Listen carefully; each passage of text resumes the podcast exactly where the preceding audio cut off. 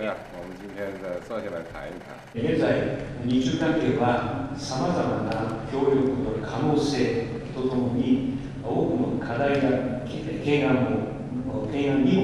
直面をしています。同時に日中日中両国は地域と国際社会の平和と繁栄にとって、共に重要な責任を有する大国であります。当前呢，世界进入新的动荡变革期，中日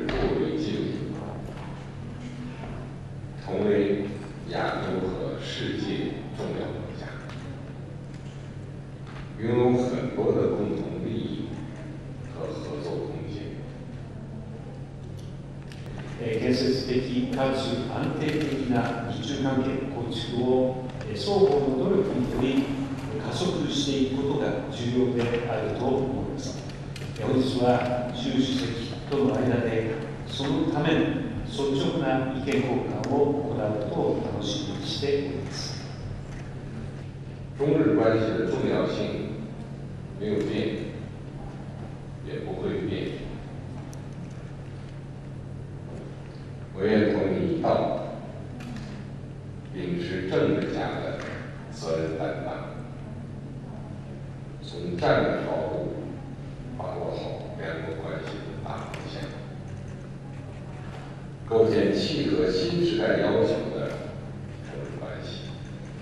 大変有意義な意見交換を通じ、えー建設的かつ安定的な日中関係の構築という 大きな方向性について一致することができました。えーその後、国交正常化50周年を迎える中、新型コロナの影響はあるものの、両国間の交流は着実に回復されてきています。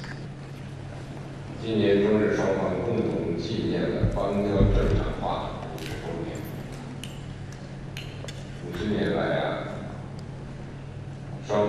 共达成四个政治文件